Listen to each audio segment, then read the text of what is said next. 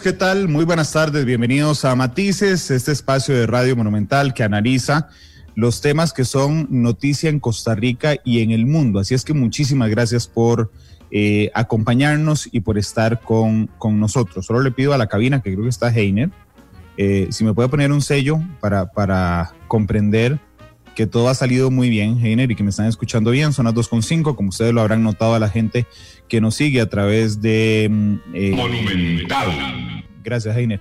Para la gente que nos sigue a través del Facebook Live, eh, también este, estoy en mi oficina, ahora estamos haciendo los matices desde acá, como las medidas que les hemos ido contando desde Noticia Monumental, con el fin de... Eh, con el fin de cuidarnos muchísimo porque tenemos un, trabajo fundamental que es brindarles a ustedes la, información.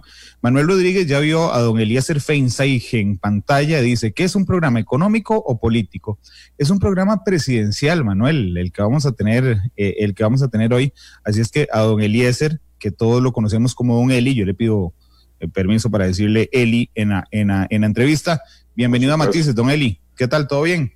Muchísimas gracias, don Randall. Eh, primero, no me tiene que pedir permiso. Eh, prefiero que me digan Eli que Eliezer, porque así estoy acostumbrado desde niño, que así me dice la gente. Eh, todo bien, todo bien. Aquí yo desde la casa también.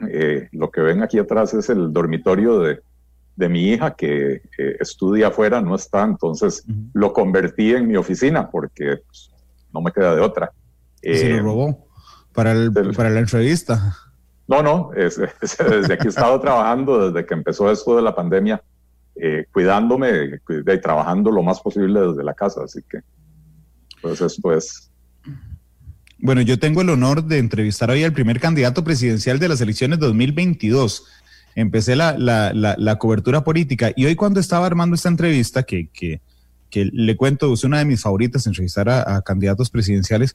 Yo decía, ¿con qué arranco? ¿Con qué arranco? Y después decidí, eh, eh, don Eli, arrancar con la pregunta más humana que se me ocurre. ¿Quién quiere ser presidente de Costa Rica en este instante? Por Dios, ¿qué, qué, qué le pasa por la cabeza, don Eli? es una buena pregunta y si encontramos la respuesta, mi esposa va a estar muy agradecida. Eh, a ver, yo, yo, yo, quisiera empezar por aclarar, yo, yo no creo que yo sea el primer candidato presidencial. Eh, a mí me preguntaron un colega suyo en una entrevista si, si voy a ser candidato en el 2022. Lo primero que le dije es, este no es el momento de lanzar candidaturas. Después estuvimos hablando sobre la posibilidad de hacer eh, coaliciones, cosa que yo creo que necesitamos hacer. Eh, le dije que yo no puedo anunciar mi candidatura si quiero hacer una coalición porque sería pretencioso de mi parte entrar a negociaciones de coalición con esa condición. Y finalmente me preguntó, bueno, si el partido le toca ir solo, eh, eh, eh, ¿usted iría de candidato? Entonces, o sea, se presentarían y, y sí, sí, sí, si nos toca ir solos, iremos solos, para eso existen los partidos políticos. y bueno, a mí me gustaría liderarlo, ¿verdad?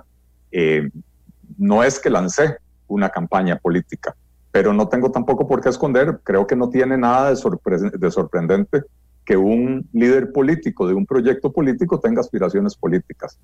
Habiendo dicho eso, le, le respondo la pregunta, Randall. Em, es tiempo para los valientes. Eh, el país y el mundo están pasando por una crisis eh, y, y, no me refiero solo a la pandemia, sino que a las, a las secuelas sociales, humanas y económicas que va dejando atrás la pandemia, ¿verdad? Una crisis sin, sin precedentes de una magnitud que en Costa Rica no hemos visto nada similar, por lo menos desde 1982. Em, este país tiene em, magníficas condiciones para poder superar cualquier reto, pero en los últimos años se nos ha olvidado eso, ¿verdad? Y hemos desaprovechado esas condiciones. Eh, yo hacía el otro día el comentario, hace 30 años teníamos un nivel de ingreso per cápita similar al de Panamá. Nosotros con seguridad social, con un seguro de salud universal, nosotros con educación de cobertura universal, Panamá sin esas ventajas. Y hoy ellos tienen un, un nivel de ingreso 45% superior, ¿verdad? Entonces, quiere decir que nosotros teniendo las oportunidades las desaprovechamos. Bueno, yo sigo creyendo que tenemos las oportunidades, que hay mucho mejores formas de, de de resolver los problemas públicos de Costa Rica que lo que hemos hecho en la última década, en las últimas dos décadas, eh, y Costa Rica necesita un giro, Costa Rica definitivamente necesita un cambio, eh, y las ideas que, que, tenemos en el Partido Liberal Progresista eh, son las ideas para avanzar hacia el progreso en libertad, y eso es lo que Costa Rica necesita. Es tiempo de, de, valientes. Discúlpeme que me vaya a temas familiares, don Eli, mm, pero, pero es que yo cuando, cuando empezamos esta pandemia, siempre que hacemos una nota aquí en la radio o que yo hablo de esto, digo, bueno, este es el, momento, este es el peor momento de la, de la humanidad desde cuándo? Desde, no sé, la, la, crisis económica del 2008, yo creo que no, yo creo que es más grave esto. Eh, desde la Guerra Fría, creo que no, creo que es más grave esto. Este, de, y, el antecedente realmente que se me ocurre es la Segunda Guerra Mundial, y, es innegable, usted tiene orígenes judíos, este, eh, y, a veces me pasa por la mente, nosotros tenemos cuatro meses de estar en pandemia, estamos absolutamente desesperados por las medidas que, se están tomando y por la incertidumbre que está generando. Pero, por ejemplo, si yo veo la Segunda Guerra Mundial, donde su pueblo fue eh, que sumó más de 5 millones de, víctimas según algunos eh, conteos, muchos más según otros, eh, de, duró seis años. ¿verdad? Entonces, ahí sí me detengo y digo, bueno, esta es la peor crisis de la humanidad desde la Segunda Guerra Mundial. ¿Por qué le tocó el tema familiar, don Eli? Porque realmente cuando uno conoce a las personas que, sobrevivieron a, la persecución nazi y al, y al holocausto, realmente encuentra ejemplos de personas muy fuertes para que eh, para quienes las dificultades eh, diarias que tenemos todos pues se ven mucho más livianas después de una etapa tan oscura de la humanidad, don Eli.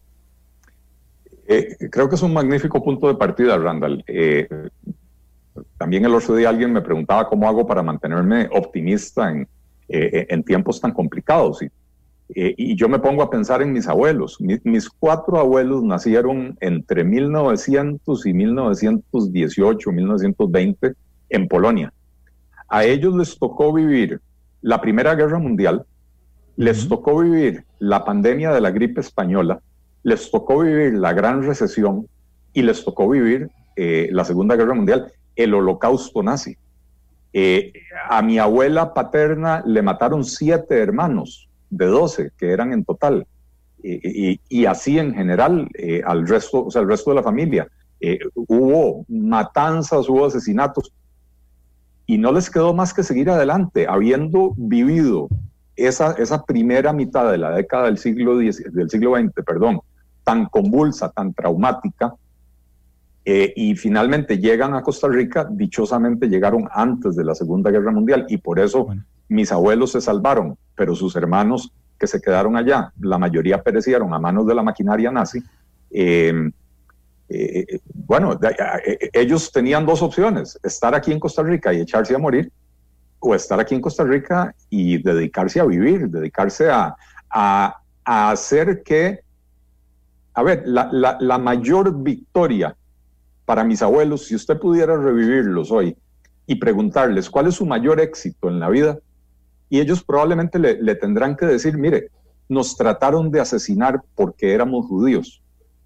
Nuestro mayor éxito es que en este momento nuestro nieto esté aquí sentado con usted, don Randall, hablando sobre eh, el futuro de Costa Rica, sobre posibilidades políticas eh, en un país que hace 90 años cuando ellos llegaron era, eh, era completamente extraño para ellos, ¿verdad? o ellos eran completamente extraños para el país. Y entonces con esa historia familiar, ¿cómo voy yo a, quejarme y cómo voy yo a arrugarme ante la magnitud de esta crisis si, si lo ponemos en contexto? Eh, mi abuelo Jacobo, que nació en 1900, no, no, sé el año exacto, 1902, 1903, por ahí, eh, que, insisto, le tocó vivir la Primera Guerra Mundial, le tocó vivir la pandemia, de la gripe española, le tocó vivir la gran recesión, llegó a Costa Rica, le tocó ver desde aquí cómo su familia moría en, en, Europa, perdiendo totalmente el contacto con ellos. Eh, ¿Cómo va a ser uno malagradecido con la vida de agarrar y decir, no, yo ese churuco se lo dejo a alguien más, eh, yo me voy a ir a vivir mi vida tranquilo? Eh, los problemas hay que enfrentarlos y yo creo precisamente, Randall, que esa es, esa es una gran parte del problema de Costa Rica. Nos hemos olvidado de que los problemas se enfrentan y se resuelven aquí nos acostumbramos a, patear el balde, a patear el tarro para adelante y dejar que sea otro el que resuelve los problemas. Yo creo que ya es hora de entrarles de frente. Eh, don Eli, con la broma, bueno, no era una broma, realmente era una pregunta muy genuina, que a quién se le ocurre ser presidente en ese instante. Usted me dijo, ojalá encontremos la respuesta para dársela a mi esposa. Yo entiendo que usted no ha lanzado la candidatura, eh, que respondió sinceramente ante una pregunta que, por cierto, a mí me caen muy mal los medios que no dan crédito. Así es que creo que fue en La Lupa, ¿verdad? Donde, donde se le preguntaron. Es correcto, fue Carlos Villalobos en La Lupa me lo preguntó. Eh, y, y, sí, a ver, yo, yo no me guío por los cánones de la política tradicional. Si usted me pregunta a mí, ¿usted tiene aspiraciones políticas? Yo no le voy a poner aquí cara de querubincito a decirle, no, no, Randall, no, eh, no, no, por supuesto que no tengo. Y después dentro de seis meses o, un año anuncio la, candidatura y, y, usted me pregunta, pero usted me dijo que no. Y la respuesta es, es que el pueblo me lo pidió, las bases del partido me lo pidieron. Mentira, mentira. Entonces, ¿por qué voy yo a esconder eh, eh, que, que, que, sí, que tengo esas intenciones, que sí, que tengo esas aspiraciones, pero ojo, eso no es lo mismo que estar en campaña. Yo no estoy en campaña. Yo creo que este es un pésimo momento para, para romper fuegos electorales. Eh, primero, si estuviéramos en tiempos normales, faltan casi dos años para las elecciones, no, no es el momento de estar polarizando al país con campañas políticas. Segundo, no estamos viviendo en tiempos normales. Estamos viviendo una crisis de, magnitudes sin precedentes y el país necesita concentrarse hoy por hoy en esto. Eventualmente es inevitable entrarle al tema político porque hay elecciones, pandemia o no pandemia, hay elecciones en el 2022 eh, y la gente tendrá que anunciar sus aspiraciones en el momento debido. Eh, simple y sencillamente yo lo que no quiero es romper fuegos electorales. Claro. Pero no voy a ocultar que, la intención está ahí. No, no, y, lo supongo así, don Eli, pero quería saber qué piensa su familia, porque digo, con esa respuesta ojalá encuentre, la, la, una respuesta a este tema para contárselo a mi esposa, supongo que, lo volverán a ver con cara de loco, don Eli, con toda, con toda sinceridad. Vea, yo, yo estoy casado, Randall, con el amor de mi vida desde hace 26 años, con una mujer de una sabiduría espectacular. Eh, que me ha acompañado en todas mis locuras, que siempre ha sabido moderarme eh, para, para, no salirme de, de, los cauces, ¿verdad? Eh, pero ella me apoya 100% eh, en esto, ¿verdad? Yo, yo, usted recordará que pasé por la función pública a principios de siglo y la verdad que no fue una experiencia muy agradable, y no fue una experiencia agradable para mí y no fue una experiencia agradable para la familia y yo me había salido por completo de, la, de la, escena pública. Me dediqué a, a, desarrollar negocios para tener de qué comer y de, qué vivir. Em, y en algún momento me empecé, en algún momento hace unos cinco años, me empecé a volver a involucrar, empecé a escribir artículos, eh, me invitaron a escribir en el periódico La Nación, me empecé a volver, digamos, figura pública con opiniones muy, muy claras y muy, eh, muy contundentes. Eh, y empecé a tener otra vez contacto político con, gente que sí estaba metida en la política y me empezó a picar otra vez el, el, gusanillo. Y en algún momento mi esposa me, un día me dijo, me dice, ¿verdad que, que esto que vos estás haciendo de escribir en la nación no, no, no va a parar ahí, no te vas a quedar satisfecho con solo escribir en la nación, te está picando, ¿verdad? Y, le tuve que confesar que sí, que, en efecto, que así era. Le pregunté que si tenía algún problema eh, y me dijo, me dijo algo muy interesante. Me dice, es la primera vez en 15 años que te veo entusiasmado con algo que estás haciendo. Me dice, y ese, ese entusiasmo y esa felicidad se transmite, se transmite, se traduce en una mejor relación entre nosotros dos, se traduce en una mejor relación con nuestras hijas. Eh, me dice, así que lo que estás haciendo, si, te hace feliz, seguilo haciendo. Eh, manteniendo, eso sí, siempre la claridad que hemos tenido en nuestra familia de que nuestra fuente de alimentos nunca se puede contaminar. Y a eso me refiero de corrupción o actos indebidos o, o, nada por el estilo. Eh, así que, que eh, mi esposa me acompaña 100%. De, aparte de eso, o sea, en realidad yo cuando dije que ojalá encontremos la respuesta, Randall, me refería a, a, a, que, a que, que cualquiera podría pensar que hay que estar loco para esto, ¿verdad? Entonces, Eh, y sí, sí, y, yo creo que mi esposa también, pero, pero mi esposa entiende por qué. lo que probablemente quisiera encontrarle una respuesta es cómo se explica la locura de, este carajo, lo que, lo, que ella probablemente piensa sin decirlo. Seguramente que sí. Usted, usted lo ha señalado bien. Por cierto, aquí alguien me está diciendo que, que es que usted es mi amigo y entonces yo lo estoy promocionando. Vean, a menos de que don Eli se acuerde, yo creo que yo personalmente no conozco a don Eli y si acaso lo he visto una vez, pero creo que no. Eh, una vez, Randall. Matices. Eh, en Matices, una, una vez me, entrevistaste en Matices, que yo estuve en Radio Monumental. Es la única vez que hemos coincidido en el mismo espacio físico. Así es, así porque es que ahí me estaba diciendo un, un oyente apellido Buchanan en Facebook que yo le agradezco mucho que siempre esté atento, que siempre critica todos los contenidos, pero siempre está, está atento. Usted decía, tuvo un paso por la función pública. Efectivamente, en el gobierno de Miguel Ángel Rodríguez, don Eli fue viceministro de Transportes, fue asesor presidencial, fue mm, presidente del Consejo de Transporte Público, eh, de Aviación Civil eh, también. También. Este, estuvo en Fonafifo, estuvo en la ARECEP. Así es. Eh, usted era social cristiano. Yo no era social cristiano en el sentido de que yo nunca fui miembro de las estructuras del partido. Este, yo nunca fui miembro de una asamblea cantonal, yo nunca fui miembro, nunca asistí a una asamblea provincial, mucho menos una asamblea nacional. Nunca estuve en ningún grupo de trabajo de la Unidad Social Cristiana. Sí me involucré en la política universitaria en los años 80, mediados de los años 80. Em, y básicamente en esa época había tres grupos políticos en la universidad, los que estaban identificados con liberación, los que estaban identificados con la unidad em, y los comunistas, ¿verdad? Y entonces yo activé políticamente con mucha gente que después terminó eh, estando en, en, la Unidad Social Cristiana, incluso gente eh, que ha ocupado cargos públicos en diferentes gobiernos, eh, incluso ahora en gobiernos del PAC, ¿verdad? Entonces tenía una cercanía, pero, pero nunca fui miembro del partido.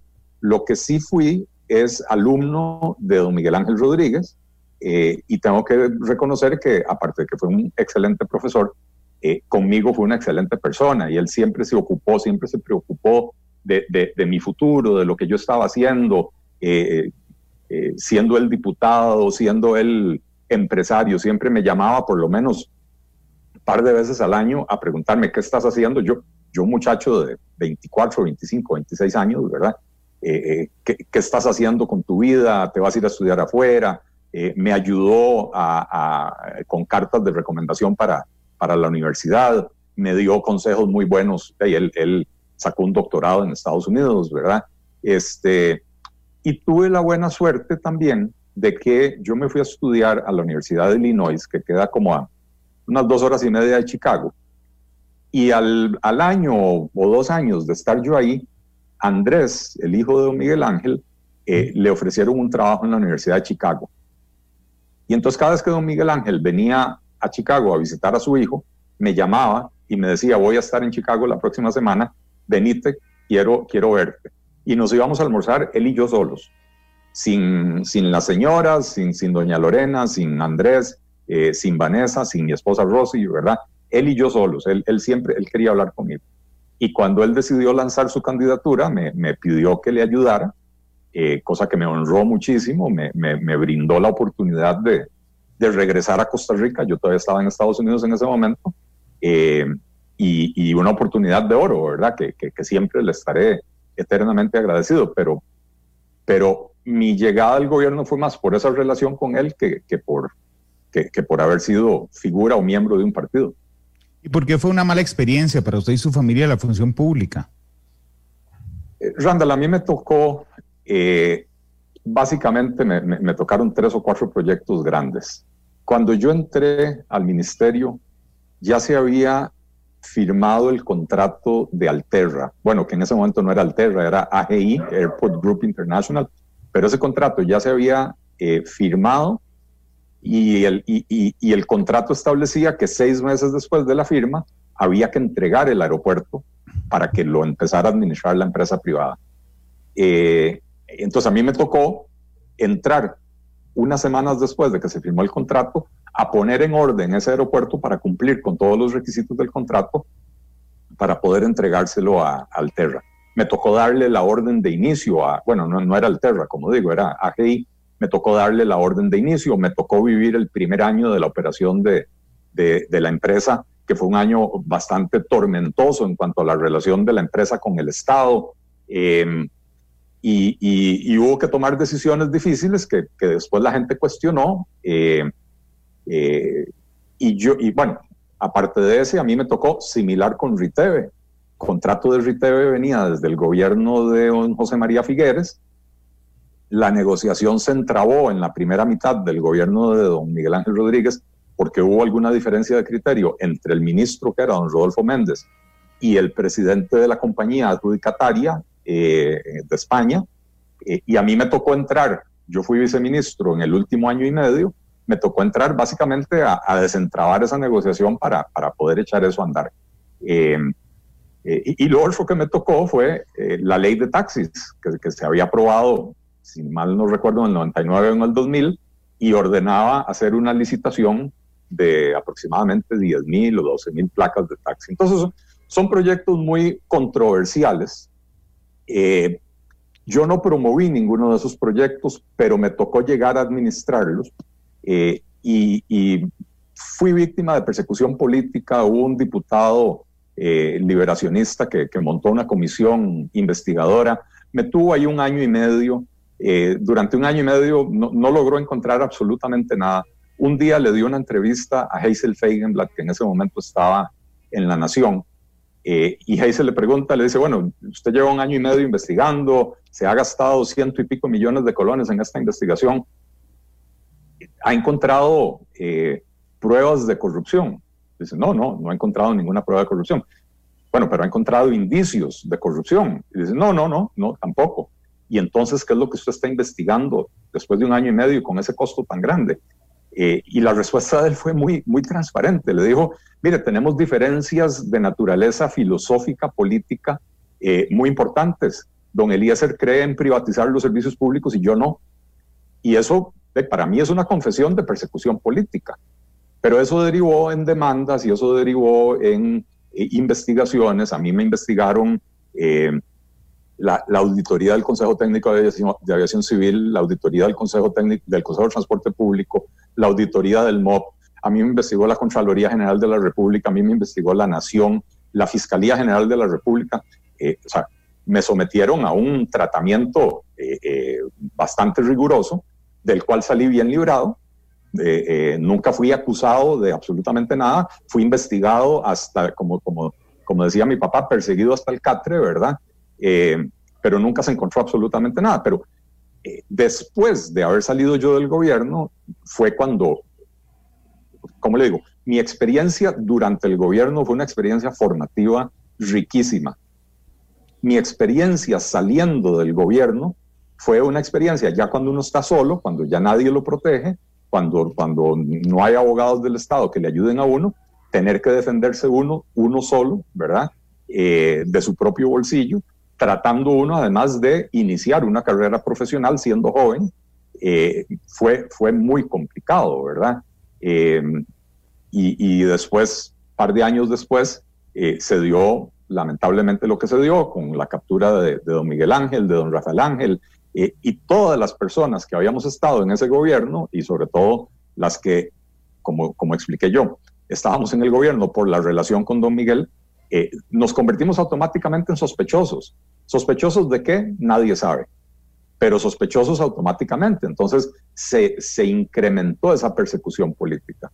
Em, pasaron, pasaron 10 o 15 años después de eso, yo maduré tuve tiempo para reflexionar, em, tuve tiempo también para asegurarme de que mi nombre quedara absolutamente limpio. Como le digo, yo pasé por 13 o 14 investigaciones diferentes eh, y en ninguna me encontraron absolutamente nada. Em, y, y en esos años que además creé una empresa en un negocio que está hiper regulado por el Estado, me tocó vivir desde, desde este otro lado del escritorio la realidad de un emprendedor que empieza de cero, eh, crear una empresa y, toparse con todos los obstáculos que le, que le mm, presenta el Estado a, los emprendedores en el país, ¿verdad? Y entonces todo eso me dio chance de reflexionar acerca de cómo debe ser la política pública, cómo debe ser la política en Costa Rica, qué es lo que se necesita en Costa Rica para que, para que el país pueda progresar, para que los emprendedores puedan prosperar, para que los empresarios puedan crecer, para que haya generación de riqueza y a través de la generación de riqueza, creación de empleo y con, la, y con el crecimiento económico, mayor recaudación para, para que el Estado tenga más dinero sin tener que estar golpeando el bolsillo de los costarricenses, de los consumidores, de los empresarios o de los emprendedores. Eh, entonces, le cuento que esos 15 años que yo pasé ahí en, el, eh, en un autoexilio fueron un proceso muy eh, intenso intelectualmente para mí, formativo, que me permitió desarrollar la visión que tengo de, cómo creo yo que tienen que ser las cosas en, Costa Rica y es lo que desde el partido político en el que milito estamos proponiendo. Don Eli, perdón que me devuelva al inicio, pero eh, esa, esa experiencia que vivió a la salida del gobierno, digo, multiplíquela por mil si quiere ser presidente. Eh, digamos, si usted, eh, para ser presidente, la pañoleta ayer de la ministra de Planificación, que estamos esperando a ver si la llaman, si llaman a comparecer a la pañoleta a la Asamblea Legislativa, este es un chiste a la par de las presiones a las que se somete a cualquier presidente. Sí, eh, a ver, eso lo tengo perfectamente claro. Lo que pasa es que, a ver, yo en aquel momento no, no estaba tal vez emocionalmente preparado. Académicamente sí, emocionalmente no estaba preparado para ese tipo de persecuciones. Hoy ya sé qué esperar. Usted se mete a leer los comentarios en mis redes sociales y, y, los comentarios que me dejan son casi tan cargados de odio como, como los que le dejan en las suyas. Este, pero, pero uno aprende a tomarse las cosas eh, de quien vienen, eh, también aprende a, que lo que uno no puede resolver, simplemente hay que dejarlo pasar, pero lo que está en manos de uno resolver y cambiar, hay que entrarle de frente sin complejos y sin miramientos. Em, eh, tengo además la experiencia que me tocó vivir hace tres años, cuando me diagnosticaron un, cáncer, em, y viera que tal vez eso fue lo que terminó de amarrar eh, ese círculo para mí, ¿verdad? Porque tuve que aprender muchísimas cosas, tuve que aprender a ser paciente, las soluciones no llegan de la noche a la mañana, las soluciones no son mágicas, em, tuve que aprender a valorar ciertas cosas de la vida que a veces uno va dejando de lado, eh, aprendí que la familia es lo más importante, aprendí que llegada cierta hora del día yo me desconecto y me dedico a mi esposa y a mis hijas, eh, y durante el día le pongo lo más intensamente posible porque hay muchos problemas que resolver eh, y poco tiempo para hacerlo, entonces no hay tiempo que perder. Pero, pero esto me ha dado una madurez para, para también saber aceptar que, hay problemas, hay detractores, hay, hay, hay odio, hay odio inmerecido, pero realmente el problema lo tiene quien anda expulsando esas expresiones de odio y quien anda dedicándole su vida a, detalles eh, intrascendentes como la pañoleta de la, de, la, ministra, ¿verdad? Y así como ese, muchos otros que, que, a diario se convierten en la comidilla en, Costa Rica.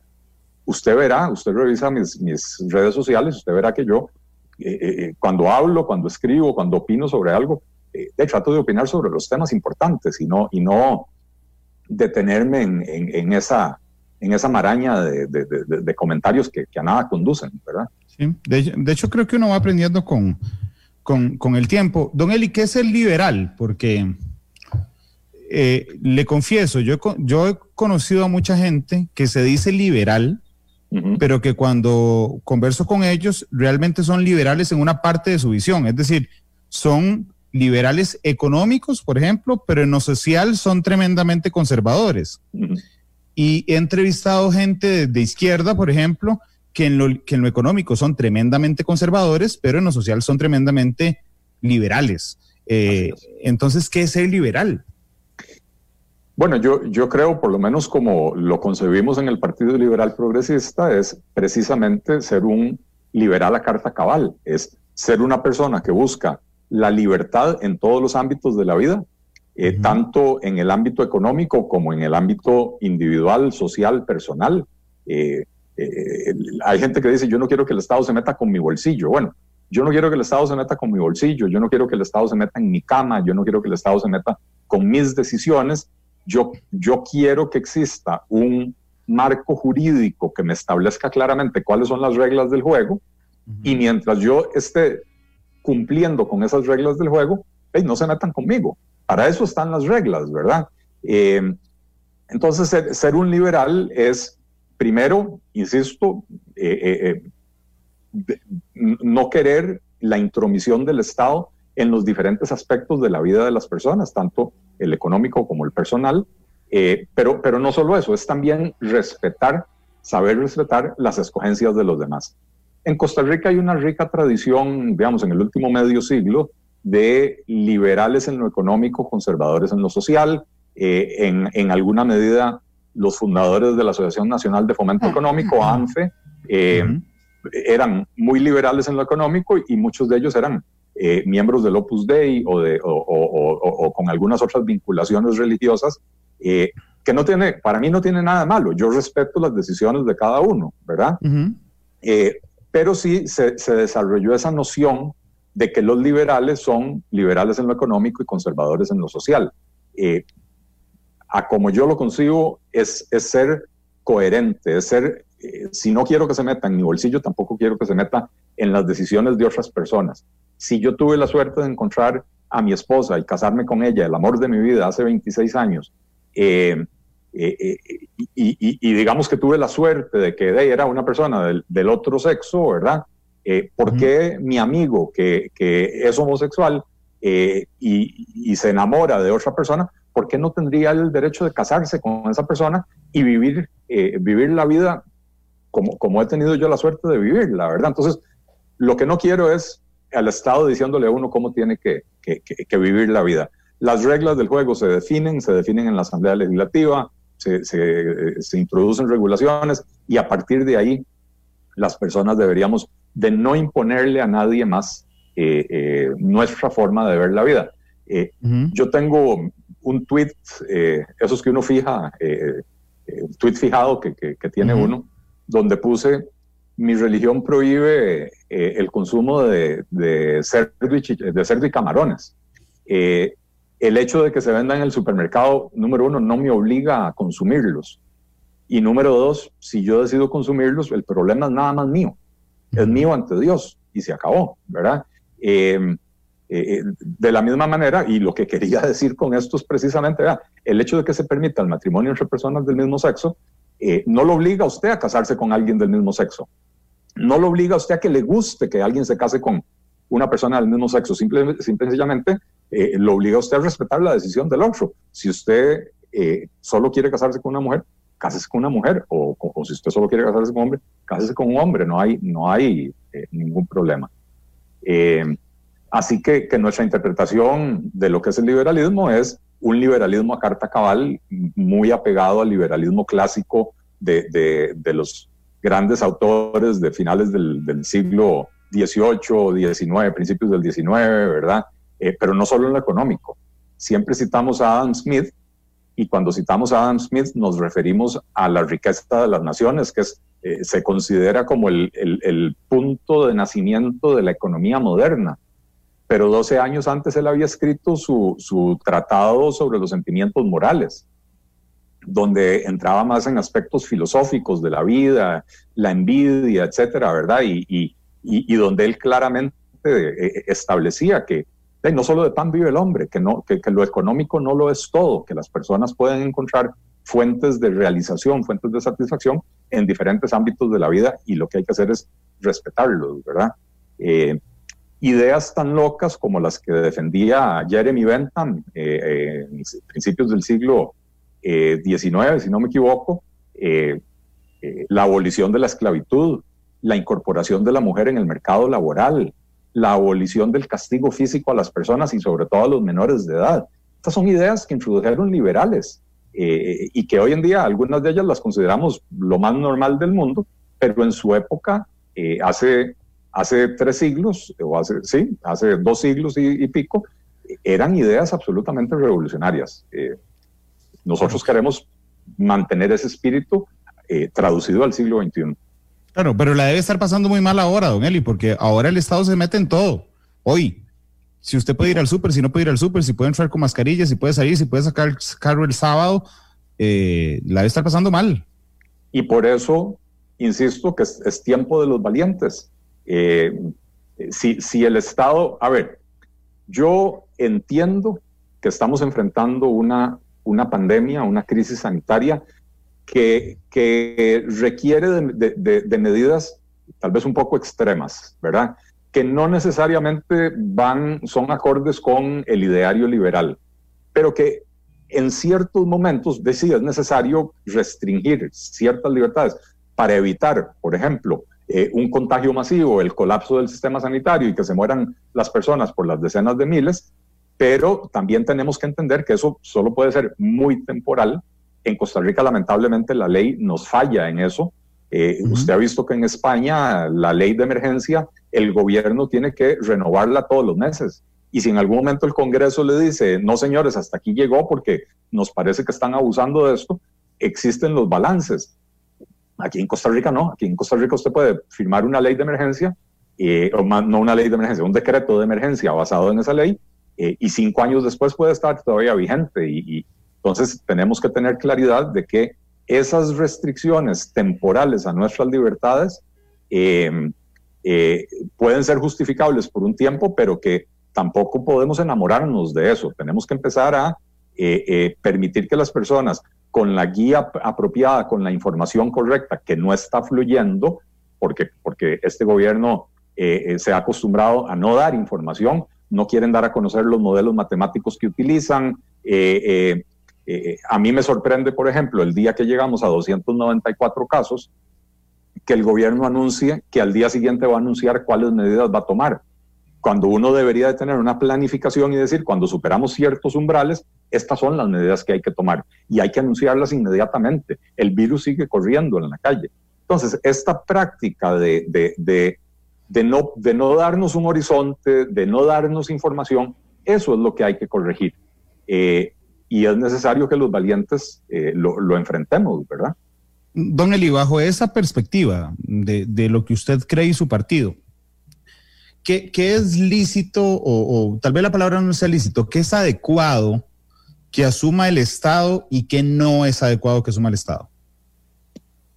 Vean, nosotros en el Partido Liberal Progresista creemos eh, que, a ver, yo, yo, yo empecé diciendo entre mis primeros comentarios que, que, Costa Rica hace 30 años, comparado con Panamá, tenía unas ventajas comparativas impresionantes.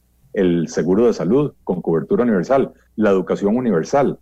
Nosotros sí creemos, eh, eh, a diferencia de otros liberales más, más extremos, ¿verdad? Que, sí hay ciertos asuntos que los mercados no resuelven bien. El tema de la salud es uno de ellos cuando, cuando sus ingresos son limitados y su escogencia tiene que ser entre comer bien o asegurarme y, o sea, tener cobertura de salud, la gente va a comer porque la gente siempre va a preferir el, presente cierto ante el futuro incierto. Este, y eso está estudiado, esto no tiene nada que ver con, con liberalismo, no, esto, está estudiado en diferentes campos del conocimiento humano. La gente siempre escoge el presente sobre el futuro el pájaro en mano que sigan volando, ¿verdad? Este, la mayoría de la gente, no todo el mundo es igual. Eh, lo que no nos parece, por ejemplo, es el sistema de administración de, de, los servicios de salud en Costa Rica. Cuando la Caja Costarricense del Seguro Social se creó, la razón por la que se utilizó el nombre Caja, nombre tan extraño, en vez de Instituto Costarricense de la Seguridad Social, por ejemplo, eh, es porque la intención era precisamente crear un fondo en el que los patronos y los trabajadores aportaban parte del salario del, trabajador eh, para poder brindarle a los trabajadores un seguro de salud que pudiera utilizar en el proveedor de servicios de su preferencia. Eh, con los años el, concepto se fue corrompiendo, se, pasó al concepto de nacionalizar toda la, la salud, de que el Estado administre absolutamente todo, Eh, y entonces tenemos un sistema que es muy bueno, pero que excluye a un montón de gente. Cuando usted tiene un 47% de la población que está en la informalidad, básicamente lo que estamos diciendo es gente que está excluida de la cobertura de salud. ¿Por qué? Porque no pueden darse el lujo de pagar los excesos en los que ha incurrido la caja. Cuando la caja tiene contratado eh, el servicio de atención primaria con una universidad privada que brinda un buen servicio, que la satisfacción del cliente es, elevada, y la caja por motivos ideológicos decide, vamos a retomar eso a un costo varios miles de millones de colones mayor, eh, entonces estamos imponiéndole costos a la gente que la gente no debería estar pagando. Entonces, creemos que el Estado tiene un papel que cumplir en, materia de garantizar acceso a los servicios de salud, no necesariamente como proveedor exclusivo de los servicios de salud, eh, también creemos que el Estado tiene un papel muy importante que jugar garantizando el acceso a la educación, eh, nuevamente no necesariamente como operador o, prestatario de esos servicios o prestatario exclusivo de esos servicios, em, porque el Estado ha demostrado ser un mal administrador. Pero si creemos en la igualdad de oportunidades para las personas, tenemos que asegurarnos de que tengan las herramientas necesarias para poder aprovechar las oportunidades que se presentan en la vida. Una persona eh, que no recibió una buena educación, una persona que no tiene buena salud o que no tiene acceso a buenos servicios de salud, no es, es, una persona que no va a poder aprovechar esas oportunidades.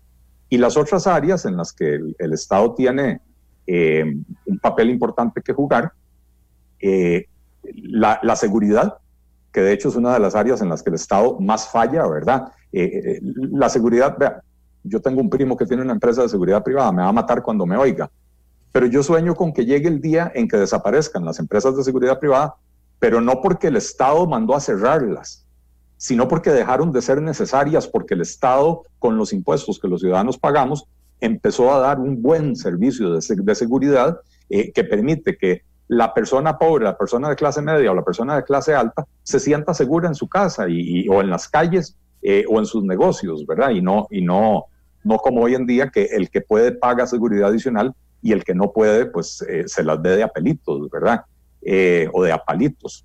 Em, el, otro tema que por supuesto el Estado tiene que, administrar es la, justicia y es otro campo en el que estamos fallando. La, la, la justicia en Costa Rica dejó de, dejó de ser pronta y cumplida, ¿verdad?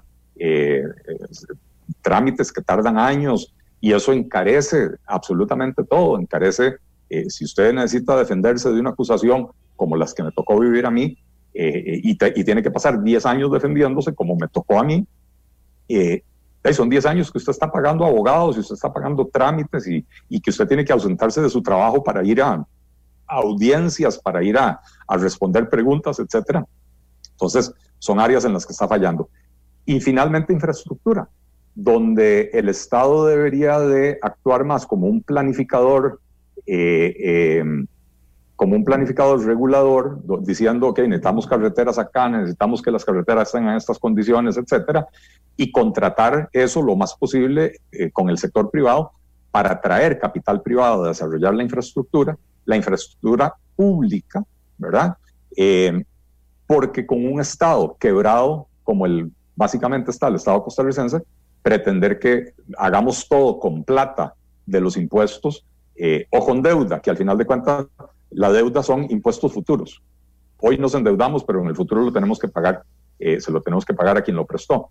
Pretender hacer todo con recursos propios es, eh, es, es iluso, ¿verdad?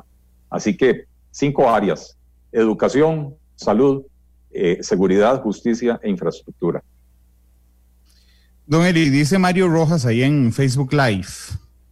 Eh, no uso esta palabra, pero yo la voy a matizar. Al carajo, la caja, el ICE, la educación pública y todo lo vendible si gana Eli Feinstein la presidencia de la República. ¿Quiere privatizar todo? Me parece que, que, es una persona que eh, oye pero no escucha. ¿Verdad? Eh, acabo de decir claramente, yo, yo, yo sí creo en el seguro de salud. Yo sí creo en la educación universal, gratuita, costeada por el Estado. Lo que no creo es en un sistema que lo administra con enormes desperdicios, con, con, con costos elevadísimos eh, y con ineficiencias tan, tan atroces que excluyen al 47% de la población. Entonces, si él eh, eh, tiene los oídos cerrados y no quiere escuchar, pues yo no puedo hacer nada al respecto, pero creo que lo que yo he dicho es bastante claro de que esa no es la intención. Bueno, podríamos ser más directos entonces, don Eli. Usted no va a privatizar la caja, que es lo, que todo el mundo le está preguntando aquí en Facebook. La, caja no es un negocio, Randall. Usted, usted lo único que puede privatizar es lo que son negocios. Eh, eh, el INS o un banco son negocios comerciales eh, con los cuales alguien podría tener un, un interés. la caja no es un negocio. Ahora, usted puede, por ejemplo, así como hemos tenido éxito entregando en administración privada los EVAIS, los EVAIS siguen siendo públicos. Eh, aquí en Escazú, eh, eh, ahora se me olvida, Copesana, o no me acuerdo cómo se llama. Copesana, Copesana. Aquí en Escazú es administrado por una cooperativa, pero usted llega con su carnet de asegurado o ahora con su número de cédula, ellos se fijan en el, en el sistema y, y, no le pueden negar el servicio, no le pueden decir, no, mire, es que nosotros somos una cooperativa privada, tiene que pagar el servicio. No, es como que si fuera una clínica de la caja o un, un, EVAIS de la caja. Eh, eh, eh, solo que es administrado por una entidad privada.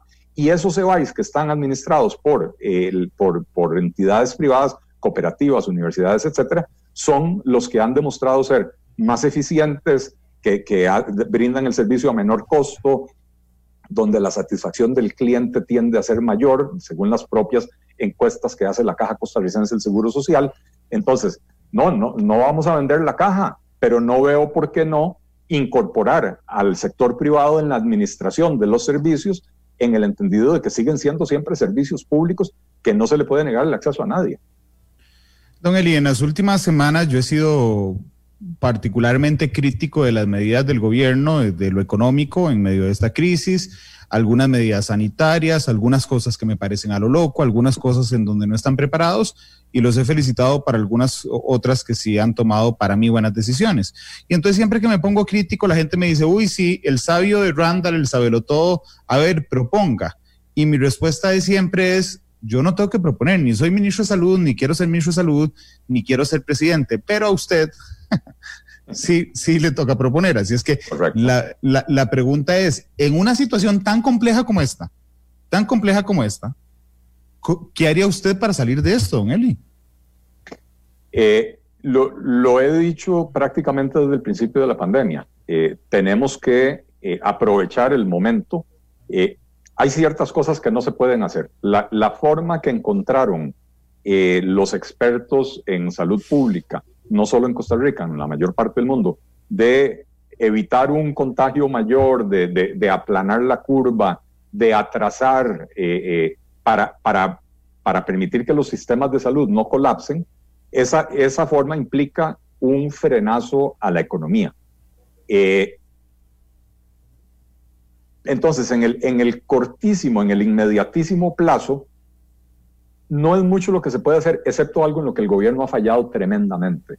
Aquí las decisiones las está tomando estrictamente el equipo de salubridad pública y deberían de tener desde el principio un equipo multidisciplinario donde haya eh, expertos en problemática social, donde haya expertos en logística, donde haya economistas, donde haya, por supuesto, expertos en salud, eh, en salud pública.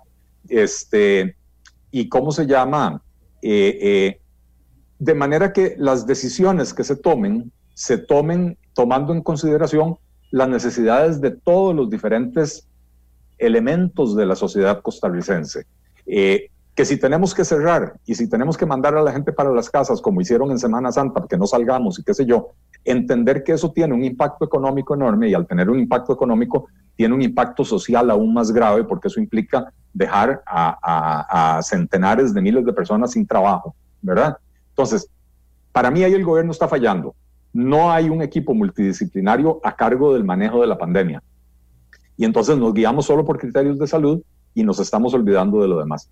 Lo otro es reconocer que Costa Rica entró a la crisis, perdón, entró a la pandemia con una crisis fiscal muy complicada. Y esa crisis fiscal nos impide ahora tomar otro tipo de, otro tipo de medidas.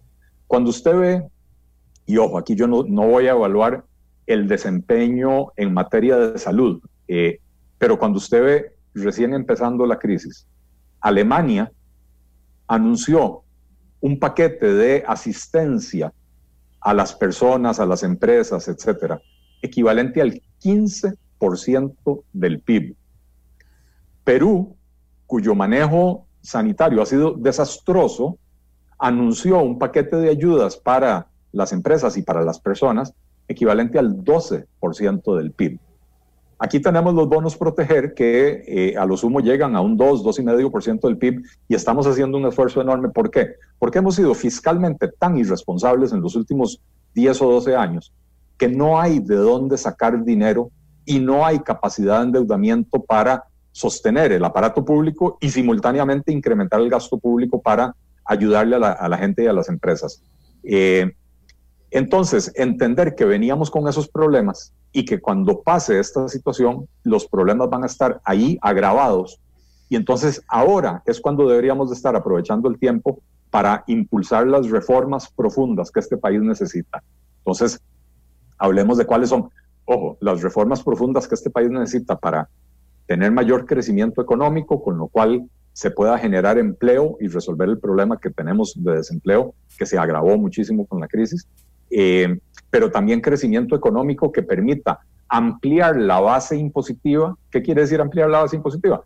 Que las empresas eh, expandan sus operaciones de manera que al producir más y vender más, pagan impuestos sobre, sobre un total mayor o que nuevas empresas vengan a instalarse al país o nuevas empresas costarricenses aparezcan en el país y entonces hay nuevos pagadores de impuestos eh, entonces crecimiento económico para mejorar la recaudación sin tener que golpear a, la gente más necesitada, como sucedió ahora el primero de julio.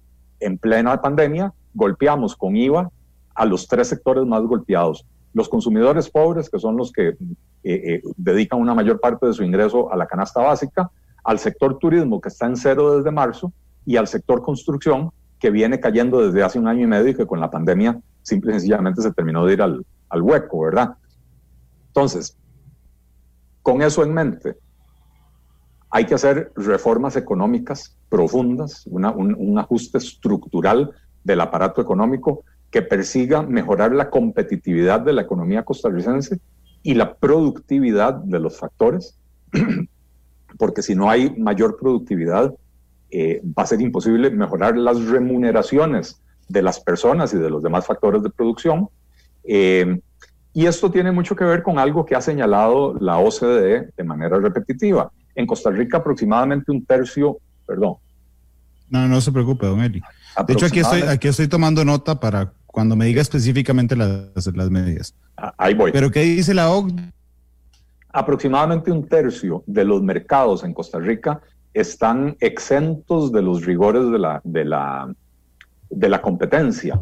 Pero más aún, la mayoría de esos mercados que están exentos de los rigores de la competencia son eh, mercados donde se producen bienes o servicios primarios que son o, intermedios que son luego utilizados en otros procesos productivos. Entonces, la ausencia de competencia encarece los costos, eh, o sea, encarece los productos, encarece la vida, encarece los costos de producción, eh, pero además afecta a mucho más que ese tercio de la economía, y ese tercio de la economía es casi todo lo que tiene que ver con la canasta básica, donde hay arreglos oligopólicos o cuasi monopólicos, como en el caso de Laika y con arroz, en, el azúcar y el, arroz. Eh, el caso de la Dos Pinos, eh, con, las protecciones que se le brindan a la cooperativa Dos Pinos para básicamente evitarle la competencia. Eh, la Dos Pinos hoy es dueña de un 85% del mercado, ¿verdad? pero así por el estilo en prácticamente toda la canasta básica. en en, energías, tanto en electricidad como en combustibles, tenemos monopolios que encarecen tremendamente no solo la vida de las personas, sino los costos de producción. Em, en servicios financieros, bancarios, hay competencias, están nominalmente abiertos esos mercados, pero la presencia de los elefantes blancos estatales en ese mercado impide que se dé una, una competencia efectiva. Tenemos márgenes de intermediación excesivamente altos por la ineficiencia de los bancos, etcétera. Entonces, ¿Qué es lo que hay que hacer? Eliminar monopolios públicos y privados. eliminar los aranceles proteccionistas de los cuales se están aprovechando algunos cuantos grandes productores en nombre de los pequeños que, solo les llegan migajas. Em, y, también tenemos que, si queremos mejorar las remuneraciones, pues a mejorar la productividad de los factores de producción, primero, una reforma educativa que se enfatice, se enfoque en brindar a las personas las habilidades que necesita para poder acceder a los mejores empleos que se ofrecen hoy en día. Eh, y lo otro es reformar el código de trabajo, que es excesivamente rígido, que no contempla, es un código de hace 76 años, 77 años, no contempla las modalidades de contratación modernas ahora para la época de Internet y, eh, las tecnologías de información, la robotización, la automatización, etcétera, ¿verdad? Eh, y por último, revisar los costos de la seguridad social que encarecen tremendamente la mano de obra sin que se traduzca en un beneficio monetario para la mano de obra. Eh, ese es un eje de acción. Un segundo eje de acción es la necesaria reforma del Estado. Eh, hoy, con la crisis que estamos viviendo, tenemos que preguntarnos ya no cuál es el, el tamaño de Estado que queremos tener, es cuál es el tamaño de Estado que podemos costear ante la nueva realidad de que tenemos la economía contrayéndose, la producción, el PIB, se va a contraer significativamente y nos va a tomar varios años retomar los niveles de, que teníamos el año pasado o antepasado, ¿verdad? Eh, y entonces es necesario reducir el tamaño del aparato estatal. Hay cosas que hay que hacer, como lo que propuso don Otón Solís, el proyecto Cerrar, que lo que pretende es fusionar en un ministerio eh, él lo llama de asistencia social. Yo no lo llamaría así porque concepto de asistencialismo hay que erradicarlo. A la gente hay que ayudarle dándole herramientas para que se valga por sí misma, no ayudarle para que se vuelva dependiente del Estado costarricense. Eh, pero fusionar en una sola entidad las 23 instituciones que hay en el sector social y los 40 y resto de programas que hay en Costa Rica para supuestamente combatir la pobreza sin que la pobreza haya caído en los últimos 20 o 25 años, ¿verdad? Eh, él estimaba que, ese proyecto podría generar ahorros de 60 a 65 mil millones de colones al año. Eh, recientemente escuché a algún diputado, y no, y no digo el nombre porque se me olvidó quién era, no por no querer atribuírselo, eh, que, porque ahora, si no me equivoco, Eric, Eric Rodríguez Steller. me parece que volvió a presentar el proyecto de, de Otón y estima que ahora, valor presente, esto podría generar 80, 85 mil millones de colones de, ahorro al año. Similarmente, proponemos eh, fusionar todos los ministerios que tienen que ver con actividad productiva en un solo ministerio de la producción. Eh, agricultura, ganadería, pesca, comercio, industria, turismo, etcétera. E, e, en una institución que lo que nos va a permitir es ahorrar cuatro o cinco estructuras administrativas. Por supuesto que las estructuras funcionales van a tener que permanecer, habrá que eficientizarlas, pero, pero yo no puedo pretender que, que, un experto en ganadería me atienda a las necesidades del sector turístico, ¿verdad? Entonces, las estructuras funcionales permanecen, pero las estructuras administrativas se simplifican y de ahí se genera un ahorro, pero se genera algo más importante, Randall, que es mejor gobernabilidad. Porque hoy en día lo que tenemos en Costa Rica es una serie de políticas sectoriales diseñadas por ministros que están sometidos a la presión de sus sectores, en muchos casos ministros que tienen intereses comerciales en el sector, como el ministro de Agricultura actual, ¿verdad? Este, y, entonces son políticas que están diseñadas para, favorecer al sector sin tomar en consideración las necesidades de los demás. Eh, las protecciones agrícolas van en contra del rumbo que eh, lleva el país en materia de apertura comercial, por ejemplo. Eh, si usted le pone un, arancel a la importación del cerdo y encarece el cerdo en Costa Rica, eso encarece también los procesos productivos de la industria alimentaria. Entonces, si usted tiene un solo ministro o ministra encargada del sector esa ministra, cuando se sienta a hablar con los chancheros y los chancheros le vienen a pedir un arancel, ella va a tener que estar pensando, mañana me toca reunirme con los señores del, de la Cámara de la Industria Alimentaria y a ellos no les va a gustar esta, esta noticia.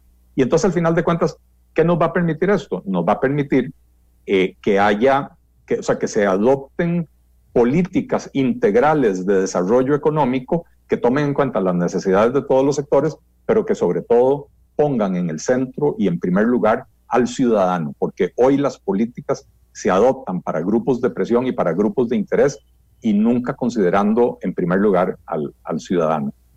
Em, ese es el segundo eje. Ese es el segundo eje. Dentro de ese eje, también es necesario vender activos del Estado, activos que nos permitan dos cosas. Uno, contribuir con el primer eje de promover la competitividad. Dijimos que en el mercado bancario, donde las tasas de interés son excesivamente altas, falta competencia. Agarremos uno de los bancos del Estado que nos puede reportar en la venta varios cientos o, miles de millones de dólares, vendámoslo de manera bien estructurada para que fomente una mayor competencia en ese mercado, pero a la vez esa recaudación, que es de una única vez, nos permite, eh, ¿cómo se llama? Eh, eh, nos permite amortizar deuda, que es adentrándome ya en el, en el tercer eje. Tercer eje es, hoy en día, lo que nos está asfixiando en Costa Rica es la deuda pública en el presupuesto 2020, presupuesto nacional 2020, aprobado antes de la pandemia, el gasto público se, iba a financiar 52% con impuestos, 48% con deuda nueva. O sea, prácticamente la mitad de lo que estamos gastando se iba a gastar endeudándose. Ahora va a ser mayor el porcentaje de endeudamiento a, a raíz de la pandemia, ¿verdad? Pero no solo eso, Randall, sino que de cada 100 colones que el gobierno estaba autorizado para gastar, prácticamente 40, 39 y pico se iban al servicio de la deuda. Entonces quiere decir que de 100 colones que hay para gastar, 60 van a lo que uno espera que el, gobierno haga por uno, ¿verdad? Pagar los salarios de los policías, los salarios de, las, de, los maestros, eh, construir carreteras, eh, escuelas, hospitales, etcétera. 60 iban para eso y 40 iban a pagar la deuda, a, pagar los intereses y, amortizar la deuda. Y así no hay plata que alcance, porque como cada año seguimos haciendo crecer la deuda, eh, cada año la proporción de los ingresos que se dedican a lo que uno espera que el gobierno haga es menor, ¿verdad? Eh, entonces, hay que hacer una consolidación de Padre y Señor nuestro de esa deuda hay que canjear la deuda que se ha adquirido en los últimos años eh, a tasas de mercado bastante elevadas porque Costa Rica ha ido perdiendo reputación en los mercados internacionales eh, y esto se refleja con las rebajas de calificación. Y entonces yo veo con buenos ojos la idea de negociar con el Fondo Monetario Internacional, aunque difiero del gobierno, ellos dicen que se necesita un, un acuerdo stand-by, que es un acuerdo de tres años, yo creo que necesitamos un acuerdo de más largo plazo, un, lo que se llama un Extended Fund Facility, eh, que permite hasta cinco años. ¿Por qué? Porque en esos cinco años, mientras el Fondo Monetario va haciendo sus desembolsos, va también eh, haciendo auditorías del avance del país en el cumplimiento de las metas. Y las metas tienen que ver con el ordenamiento de las finanzas públicas, eh, la reducción, la promoción de la competencia, la reducción del tamaño del aparato estatal, eh, la disminución de los costos de producción, etcétera. Eh, tener el acuerdo con el Fondo Monetario lo que le permite al país es, por un lado, recuperar la confianza de los mercados, porque es como un sello, no solo un sello de aprobación, sino que está la garantía de las auditorías trimestrales que hace el Fondo Monetario Internacional, este, y, y por otro lado le abre las puertas a otros financiamientos, como ya vimos, que el Banco Mundial ya ofreció un crédito a Costa Rica cuando se apruebe lo del Fondo Monetario Internacional. Ojo, que yo no estoy diciendo para endeudarnos más, estoy diciendo adquirir estas deudas que son a tasas del 2, 2,5, 3%, para con eso cancelar los bonos que hemos emitido en los últimos años a tasas del 7, 8 o 9%. De manera que tenemos estas nuevas deudas, ojalá con periodos de gracia que nos permitan en los primeros años no tener que destinar tanto al, servicio de la deuda para que entonces del dinero del presupuesto público nos alcance para brindar más y mejores servicios públicos, ¿verdad? Este, eh, sino que además después, a la hora de ir a cancelar la deuda, lo vamos a estar haciendo a tasas de interés mucho más favorables. Así que esos son tres ejes en los que es urgentísimo. El primero es esencial para generar trabajo eh, y también esencial para generar crecimiento económico que permita una mayor recaudación, lo cual va a ayudar con todo lo demás. El segundo es para poder equilibrar las finanzas públicas. Ya subimos los impuestos hace un año y medio, ahora toca hacer la parte del recorte del gasto para equilibrar. Eh, y la tercera es, eh, la tercera es precisamente reacondicionar por completo la deuda pública costarricense, que hoy es el problema que nos asfixia. Don Eli, mm, de las propuestas que me ha dado, tengo algunas preguntas en, en, en, particular. Eliminar monopolios. Podría ser, nos queda un ratitito de programa y nos falta el corte comercial. Eliminación de monopolios, ¿cuáles? Eh, laica, con arroz. Después hay que eliminar los aranceles que permiten que, que, el sector lechero esté prácticamente monopolizado por la Dos Pinos. Eh, y tenemos que revisar en, en todo, bueno, eh, digamos en, en pollo, eh, que los aranceles han venido bajando producto del Tratado de Libre Comercio con Estados Unidos, ¿verdad? Eh, pero, pero deberíamos de bajarlos parejo para cualquier, para cualquier país de origen y no solo para los países del Tratado de Libre Comercio. De manera que se permita una mayor competencia. Hoy en día tenemos en el mercado del pollo una multinacional, Cargill, y, y ojo, los liberales invitamos a las, a las empresas extranjeras para que vengan a invertir, pero que vengan a invertir a competir en el mercado, no que vengan a invertir con un monopolio garantizado. Cargill es una empresa cuyas ventas anuales duplican o casi triplican el PIB de Costa Rica. Y nosotros le tenemos aranceles que en un momento llegaron a ser, ya son más bajos, en un momento llegaron a ser del 150% a la importación de pollo protegiéndoles el mercado costarricense. ¿A quién estábamos beneficiando, verdad? Claro. Eh, y en el sector público, electricidad, eh, definitivamente es un mercado que hay que abrir a la competencia. este, y en el tema financiero, yo insisto, tenemos que eh, vender uno de los bancos estatales, una venta diseñada con propósito para incrementar la competencia en ese mercado y revisar las regulaciones, porque las regulaciones en el mercado bancario son muy disparejas. Hay muchas regulaciones que van en contra de la banca estatal, lo cual no tiene sentido, y hay muchas otras regulaciones que van en contra de la banca privada. Deberíamos de nivelar la cancha, sobre todo considerando que la banca estatal es una banca comercial, no es una banca eh, con criterio social. Entonces, si quieren jugar en el mercado comercial, debería ser en, en igualdad de condiciones para todos. Recope, Habdeba. Recope, por supuesto, eh, eh, el problema con Recope es que ya, ya hoy no, no, no vale casi nada, ¿verdad? Eh, yo con Recope lo que haría es agarrar la infraestructura que tiene, que sí es valiosa, la, la infraestructura de almacenaje, los puertos y cómo se llama el, el, oleoducto, sobre todo, que es lo, lo, lo más valioso, reducir Recope a su mínima expresión, porque eso usted lo administra con una estructura administrativa bien pequeña de 25 personas, eh, más una cuadrilla importante de mantenimiento, ¿verdad?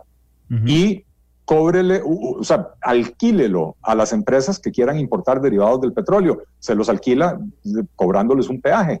¿verdad? Usted quiere mandar su diésel o quiere mandar su gasolina super por mi oleoducto, cuesta tanto por litro o cuesta, tanto por kilómetro eh, o, lo que sea, ¿verdad? Pero abrir ese mercado eh, también. ¿Capdeva? Habdeba, mire, yo agarraría lo que le queda a Habdeba, el puerto de Moín y, el puerto, eh, eh, o la terminal de cruceros, y las concesionaría. Cerraría Habdeba del todo y sí dejaría una oficina para que haga la parte de DEVA de Habdeba, la parte de desarrollo de la vertiente atlántica, que reciba los cánones de los concesionarios, tanto el de APM Terminals como el de Moín y el de la terminal de cruceros, eh, garantizándonos que tengamos puertos de primer nivel eh, que paguen cánones importantes, significativos, y que con ese dinero sí se pueda hacer desarrollo de la vertiente atlántica y no lo que sucedió con Habdeba en, en, las últimas décadas, que básicamente la plata para el desarrollo de la vertiente atlántica se consumió en salarios. ¿Fanal y el CNP? Eh, sobra decirlo, el CNP es una institución que, que que dejó de tener razón de ser hace 40 años y debería estar cerrada hace tiempo. Y Fanal, eh, eh, eh lamentablemente yo, yo creo que hoy Fanal vale lo que valen los cacharros que tiene ahí. hay, que, hay que determinar bien ese, ese valor y, y habría que venderlo. Lo que pasa es que yo no soy amigo de venderlo como monopolio, porque entonces estamos creando un monopolio privado, salimos de Guatemala a Guatepeor. Eh, eh, habría que eliminar ese, ese, ese concepto de un monopolio licorero en el país. Raxa. Raxa. Perdón, ¿qué es Raxa? Es, Raxa es, Raxa es eh, eh, un apéndice del ICE que sobrevive únicamente de las migajas que le tira el ICE, pero con una estructura administrativa hipercara, con, un, con un, una gerencia general que gana millones o decenas de millones de colones al mes, con una estructura administrativa de gente muy bien remunerada y una junta directiva que cobra dietas como que si fuera Intel. Eh, Raxa no tiene ningún sentido que exista. Todo lo que hace Raxa lo hace el ICE y todo lo que hace Raxa lo puede absorber el ICE y no tenemos necesidad de tener a, dos empresas que, que, una es hija de la otra. Eh, de hecho, eh, si, si, somos exactos, el ICE es hija de Raxa, pero, pero ¿cómo se llama? Pero la mamá hoy en día, la mamá de Tarzán es el ICE. yo cerraría Raxa sin lugar a dudas. ¿Qué haría con el cáñamo? con el cáñamo. Eh, yo aprobaría la, producción del cáñamo. Eh, no veo cuál es el, problema de, autorizar una actividad que en muchos otros países es perfectamente legal eh, que podría generar actividad económica interesante, impuestos, empleo, inversión, etcétera. No creo, a diferencia de otros, que, esto sea la panacea para Costa Rica. O sea, autorizamos el cáñamo porque, porque cualquier actividad productiva eh, eh, legal eh, debería autorizarse. Debería autorizarse, ¿verdad? Claro. es que, don Eli, perdón, en el proyecto de doña Zoila Rosa, digamos, viene el cáñamo, que ella sí cree que es la panacea, pero digamos, viene el cáñamo, pero además viene la marihuana medicinal. y el otro día que estuvo aquí, le dije, ¿cuál es el pero con el Ejecutivo? Que el Ejecutivo me dice, no, quítele el tema de la marihuana medicinal y lo metemos así. Este, y bueno, estuvimos conversando, por ejemplo, hay algunos aceites que usted los consigue aquí facilísimamente, este, y digo, solo están prohibidos realmente en el, en el papel. Eh, ¿De cuál de las dos posiciones es más amigo? Eh, yo soy amigo de eh, permitir ambas cosas. ¿Cómo se llama? La, marihuana medicinal ha sido suficiente, no, sé si suficientemente, pero ha sido ampliamente estudiada, tiene beneficios. Estamos hablando de un uso medicinal que puede ser de gran utilidad para, para muchísima gente. Lo que pasa, Randall, es que en Costa Rica tenemos un, fenómeno que usted lo mencionaba anteriormente. Tenemos una izquierda muy conservadora. Entonces, eh, eh, es una izquierda que se opone a, este tipo de cosas. Tienen todavía conceptos, vea, vea que incluso ahora, en tiempos de pandemia, han surgido propuestas para una ley seca para que los, para que los ticos no tomemos guaro durante la pandemia y, y estas propuestas siempre vienen de, de esa izquierda, ¿verdad? Eh, es una izquierda muy conservadora eh, y por eso es que el gobierno no se atreve a dar el paso de autorizar la marihuana medicinal. Yo no tengo el menor problema con eso. Don Eli, ahora llega la, la cereza en el pastel de todos los ejes que me ha dado.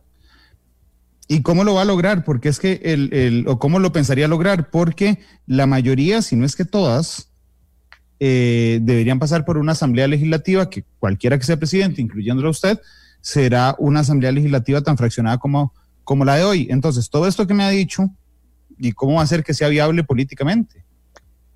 Permítame ser optimista, Randall. Yo creo que, que nosotros podemos, eh, o por lo menos tenemos enfrente el reto enorme de convencer a un segmento suficientemente significativo de la población costarricense de que es necesario un cambio en la forma en que hacemos las cosas y que ese cambio implica no solo votar por alguien diferente en Zapote, sino también votar por diputados que compartan esa visión de mundo. Eh, y entonces, sea que el gobierno tenga mayoría en el Congreso o que haya en el Congreso diputados de varios partidos que comparten, tal vez no la totalidad de la agenda del gobierno, pero lo principal, ¿verdad? En términos de reconocer que sí, tenemos un Estado costarricense que se nos hizo demasiado grande en términos de reconocer que necesitamos volver a darle importancia al sector privado como generador de riqueza y generador de empleo eh, y, que necesitamos liberar actividades para que los costarricenses puedan desplegar sus jugos creativos eh, para su propio beneficio, ¿verdad? Entonces, tener una coalición de diputados que, que, permita el, el avance. Eh, entonces, entonces para lograr todo esto que usted propone, no solo debe ganar usted las elecciones, sino tienen que ganar los diputados, porque si no se da la segunda, si no se da la segunda condición, don Eli, usted no puede hacer nada de lo que propone, nada. Eh, bueno, yo no creo que nada. Yo, yo creo que eh, en parte eh, el acuerdo con el Fondo Monetario Internacional va a obligar a hacer muchas de las cosas que, que los costarricenses no queremos hacer, y yo ahí me incluyo. ¿verdad? Porque el Fondo Monetario Internacional, digamos que es neutro en, en, cuanto a ideología. El Fondo Monetario es mentira eso de que, de que es liberal o qué sé yo. Fondo Monetario va a decir, usted tiene que poner las finanzas públicas en orden. Y entonces tiene que recortar el gasto, pero tiene que subir los ingresos. Eh, y entonces el fondo nos va a traer cosas que algunos queremos y otras que no queremos, ¿verdad? Este, pero la gravedad de la situación en la que está hoy Costa Rica y Randall, para que un partido de centro izquierda más tirado a la izquierda, como es el PAC, se ponga en los regazos del, del Fondo Monetario Internacional voluntariamente, porque eso es lo que ha sucedido, eh, es una señal clarísima de que en el gobierno saben que la situación fiscal es insostenible y es mucho más grave de lo que han dicho. Y entonces, ese acuerdo con el Fondo Monetario Internacional va a permitir hacer algunas de las reformas que hay que hacer. Eh, y recordemos, Randall, que aquí en Costa Rica la mayoría de las reformas se hacen de esa manera. Nos sometemos a un TLC que nos obliga a abrir mercados, nos, nos eh, metemos a la OCDE y en el proceso nos obliga a hacer ciertos cambios. Rara vez es por, por iniciativa propia. Bueno, yo quisiera cambiar esa dinámica y que lo podamos hacer por iniciativa propia y por supuesto necesitamos llegar al poder y llegar con suficientes diputados para poder hacerlo, pero también vamos a tener esa ayuda externa, indudablemente. ¿Explotación de gas y petróleo? Es un tema, es un tema muy complicado. Eh, yo no comparto esas teorías eh, em, eh, se me fue la palabra ahora. Eh, ¿Conspirativas? No, eh, del fin del mundo, ¿cómo se llama? Apocalípticas. apocalípticas, gracias. Yo no, yo no comparto esas teorías apocalípticas de que si Costa Rica explota, explora o explota el gas natural o el petróleo, va a perder a los turistas. Es una mentira del tamaño de, de la Catedral de Notre Dame, ¿verdad? México es un país que recibe, si no me equivoco, 60 millones de turistas al año, ¿verdad? Eh, y así por el estilo podemos mencionar un montón de ejemplos. Eh, pero ciertamente Costa Rica se ha granjeado una reputación como país verde. Eh, el, petróleo es un producto que va de salida y habrá que, yo, yo sí haría exploración, porque hay que saber qué es lo que hay ahí abajo.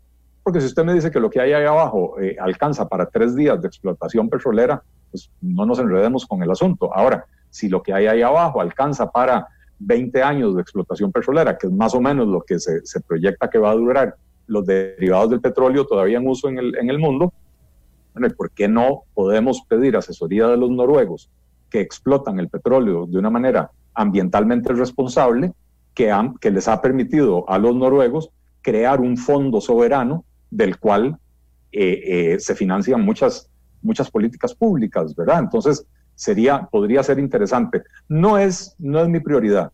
Gas natural me parece que sería bastante más importante em, porque el, gas natural es un combustible eh, intermedio, digamos, un combustible de transición eh, hacia, hacia combustibles más limpios, pero es más limpio que lo que hoy estamos usando, ¿verdad?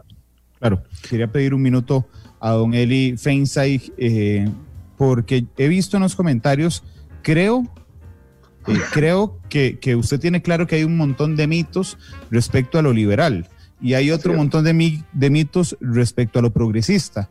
Y usted logró juntar los dos mitos. Sí. Eh, a ver, nosotros el progresismo lo entendemos de una manera muy diferente a lo que le entiende la izquierda. Para empezar, retomamos el origen del concepto del progresismo, que es buscar el progreso de las personas en igualdad de condiciones ante la ley. Y para nosotros es un concepto absolutamente liberal, ¿verdad? Entonces, cuando hablamos de progresismo nos, nos referimos a que los liberales tenemos las recetas para lograr el progreso de la gente. Y en ese sentido somos liberales progresistas. Ahora, como, como decía en una parte del programa, somos liberales a carta cabal. Eh, apoyamos las elecciones individuales de las personas, eh, no nos metemos, no juzgamos, eh, no, es, no, es nuestro, no es nuestro lugar juzgar las elecciones de las personas. Em, pero somos liberales que proponen un Estado más pequeño, eh, un sector privado más importante, generación de riqueza, generación de empleo y libertad de elección individual. Don Eli, ¿cuál canción escogió para irnos? Eh, espero que la tengan, Randall. Eh, We Will Rock You, The Queen, eh, para mandarle un mensaje a los políticos tradicionales que se vayan preparando, ¿verdad? Aquí viene el, el carajillo, que es el partido, yo, yo ya soy un roco, pero el carajillo con la cara sucia que va a ser un hombre grande algún día y les va a pegar un sustico. Oiga, si no, si no tuviéramos esa de Queen, deberíamos cerrar la radio. Porque es, es, es, buenísima, nada más necesito que en la cabina, si me ponen el inicio de la canción, me doy cuenta que ya la tenemos lista, porque le, recuerdo a la audiencia. Ahí está, gracias. Eh, creo que es Heiner que está con nosotros. Don Eli, muchas gracias por habernos acompañado. Eh, a vos las gracias, Randall. De verdad que muchísimas gracias por el espacio. Creo que ha sido un buen intercambio de opiniones.